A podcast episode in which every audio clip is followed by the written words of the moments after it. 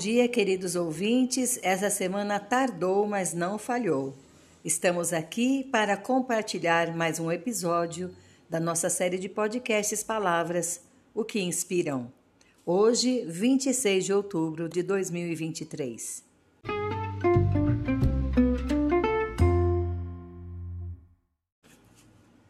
Episódio de número 147, a palavra é persuadir.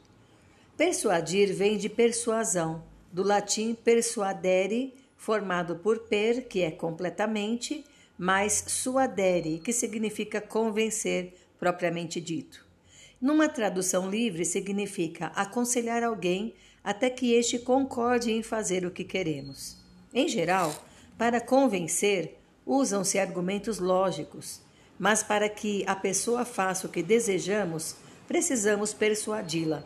Nesse caso, usamos elementos emocionais.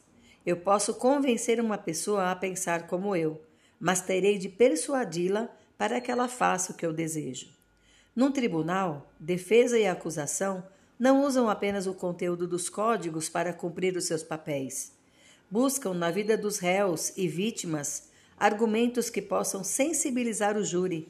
Assim, usam a ferramenta da argumentação para persuadir o público presente. Persuadir não é coisa só de advogado, vendedor, político ou marqueteiro. Todo profissional enfrenta situações em que precisa lançar mão de argumentação e atitude. Ser ou não bem-sucedido na empreitada, com relação a um pedido de aumento, um prazo maior para a entrega de um trabalho, uma mudança em algum item de um projeto, tudo isso depende da estratégia que esses profissionais usam. O filósofo Blaise Pascal pensava que persuadir era uma arte que consistia tanto mais em agradar do que convencer, quanto os homens se seguiam mais pelo capricho do que pela razão.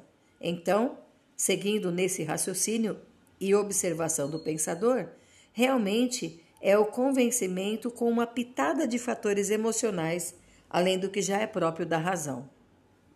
Vemos na maior parte das buscas na internet a questão de persuadir muito focada no investimento para conseguir o que se quer.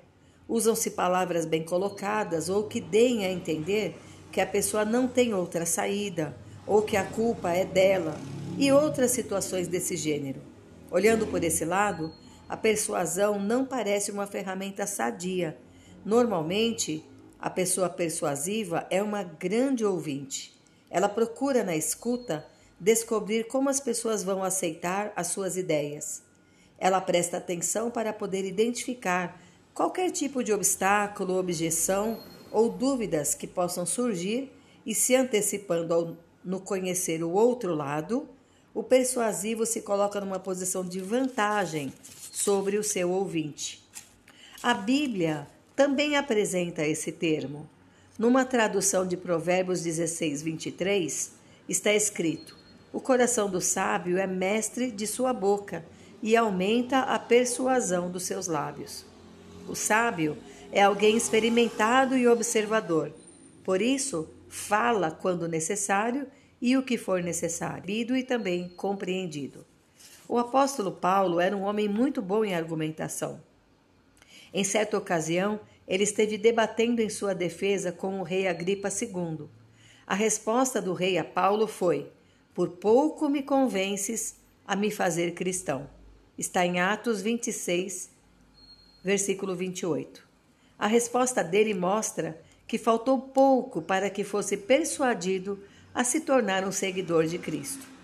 Parece que Agripa supôs que Paulo tinha apresentado razões quase suficientes para demover o seu coração, intelecto e vontade em direção ao Evangelho.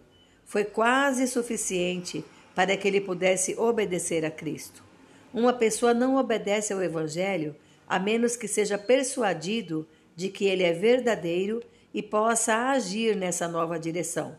Talvez a gripa tenha percebido o valor do Evangelho, mas, ao mesmo tempo, raciocinado no que colocaria em risco ao assumir uma posição diferente daquela do império.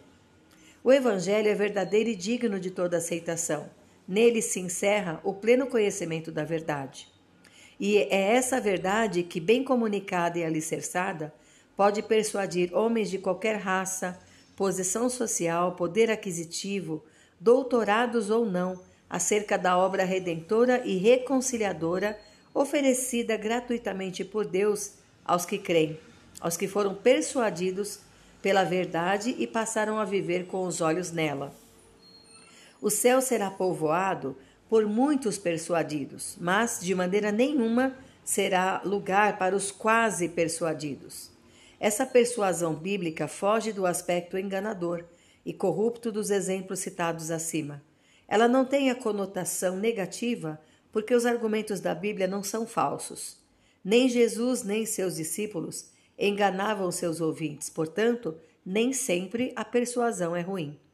1 Coríntios capítulo 2, na Bíblia, usada em Portugal, diz assim dos versículos 1 ao 5. Por isso, irmãos, ao chegar à vossa terra, não foi anunciar-vos o plano de Deus com grandes discursos e muita sabedoria. Achei que não devia dar-vos a conhecer mais nada a não ser Jesus Cristo e, sobretudo, o valor da sua morte na cruz. Entrei no vosso meio como um homem sem forças, cheio de medo e ansiedade. E a minha mensagem, a minha pregação, não foi marcada pela persuasão da sabedoria humana, mas pela manifestação do Espírito e do poder de Deus, para que a vossa fé não se apoiasse na sabedoria dos homens, mas no poder de Deus. Nós somos embaixadores e embaixatrizes de Deus. Devemos conhecer para entregar e testemunhar bem o Evangelho, mas é o próprio Evangelho que tem o poder de persuadir o coração do ser humano. Essa obra é completa, ela alcança amplamente a alma, o coração e as vontades do ser humano.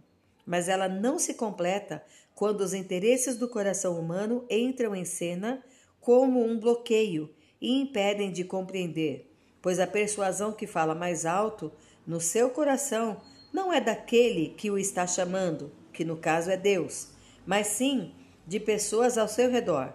Gálatas 5, versículos 8 e 9 fala bem sobre esse fato.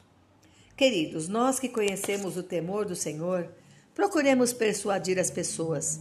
O que você e eu somos já está manifesto diante de Deus.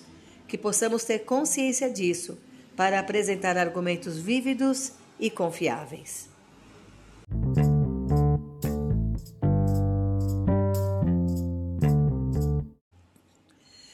Obrigada pela sua companhia, pela paciência da espera que você tenha um restante de semana bastante abençoado. Um abraço, Paula Bianchi Homer.